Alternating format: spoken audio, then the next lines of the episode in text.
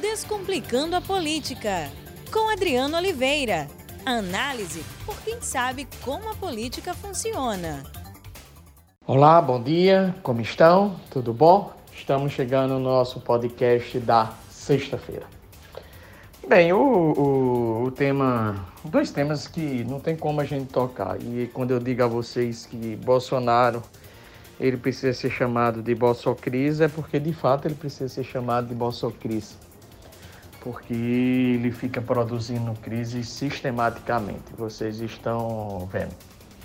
A primeira delas, ele não produziu, ele não foi o, até, o ator intencional da produção, mas a reação dele produziu a crise. O que ocorreu? Que ainda está mal explicado. Ninguém está dizendo aqui, pelo amor de Deus, eu não estou dizendo de modo nenhum, que a família Bolsonaro, que o presidente Bolsonaro não lança nem essa hipótese é, possa vir estar envolvido com o assassinato da vereadora Marielle. Não, não, de modo algum, não estou tratando disso. Mas algumas questões precisam ser esclarecidas. A primeira delas, claramente, é porque o porteiro registrou, o porteiro registrou no livrinho, no mapa, assim como foi divulgado pela mídia, que a pessoa iria para o apartamento do presidente Bolsonaro, para a casa do presidente Bolsonaro. Então, é claro que, a peri que o Ministério Público fez uma perícia rápida, já desmentiu, já desmentiu o porteiro, a responsabilidade está com o porteiro, mas está lá que o porteiro registrou. A pergunta é por que o porteiro registrou. Em segundo lugar, porque o Ministério Público, e aí não tem explicação, foi até o Supremo Tribunal Federal, antes da reportagem da Globo, e deu conhecimento de que o presidente foi citado na investigação do caso Marielle. Então, veja, esses dois pontos são pontos fundamentais que precisam ainda de esclarecimentos, sabendo que, sabendo, repito, nem eu particularmente não levanto hipótese de que o presidente ou sua família possa estar envolvido no assassinato de Marielle. Mas esses dois pontos, eles precisam ser respondidos. E não é pelo presidente, vale salientar, precisa ser respondido pelo Ministério Público do Rio de Janeiro. É importante também, e isso eh, precisamos de uma reflexão, por que a reação do presidente Bolsonaro tão forte contra a Globo? Claro, você pode dizer, foi indignação, concordo.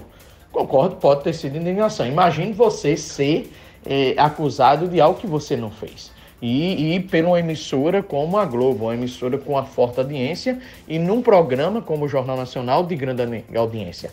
Claro que isso promove uma grande indignação. Então, ali pode estar presente a forte indignação do presidente.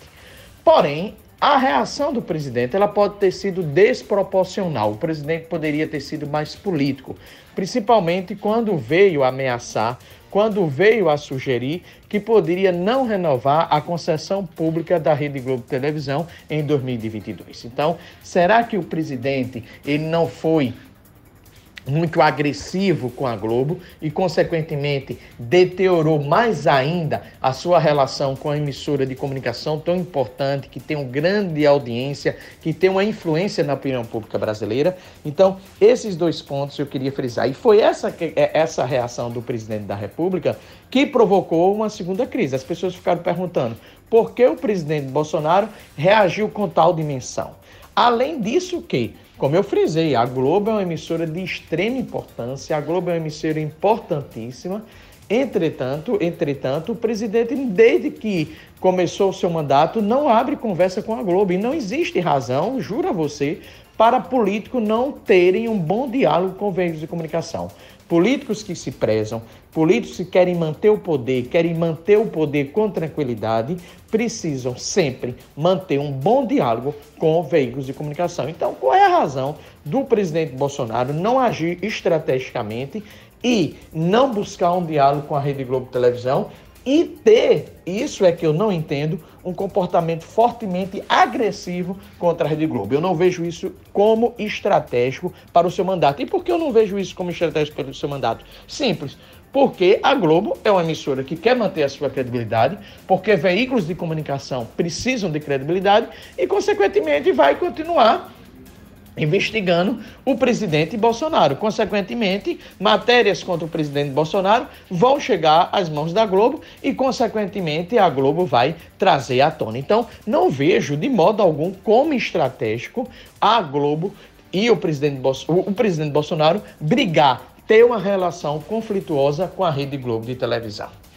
O outro ponto fundamental e também foi a declaração do deputado Eduardo Bolsonaro em relação à democracia brasileira. Não é a primeira vez que a família Bolsonaro mostra aptidão para a ditadura. Não é a primeira vez que a família Bolsonaro mostra aptidão para destruir a democracia brasileira. Estamos normalizando. A imprensa não está nem aí. Normalizar, ah, isso é Bolsonaro, isso é o jeito dele. Tudo bem. Continue a normalizar. Mas eu vejo que isso é um perigo.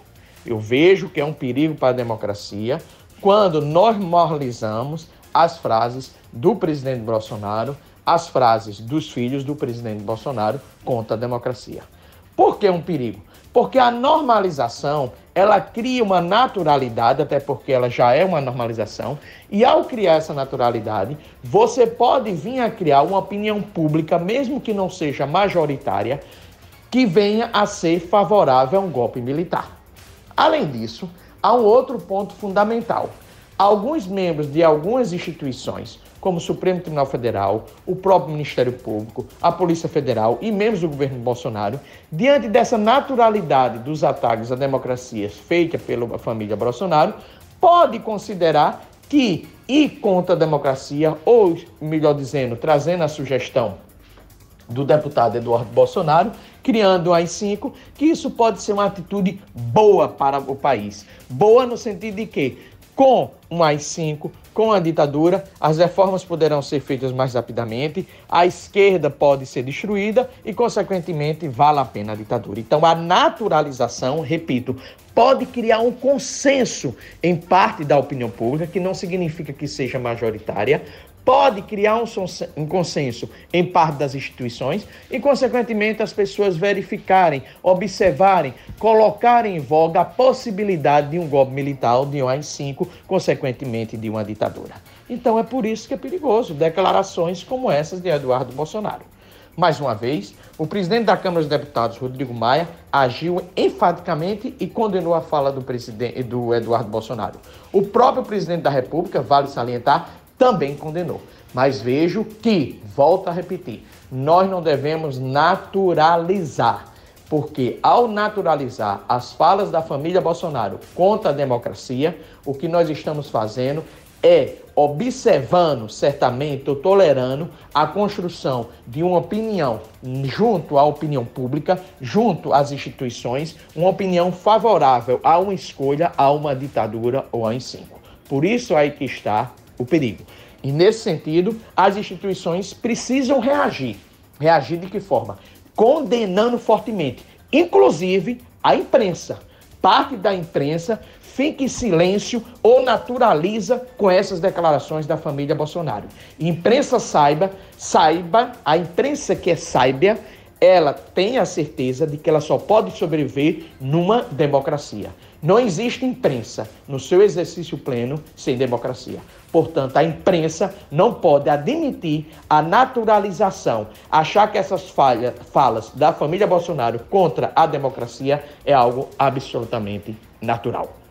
Um bom final de semana, aproveite e forte abraço para todos vocês.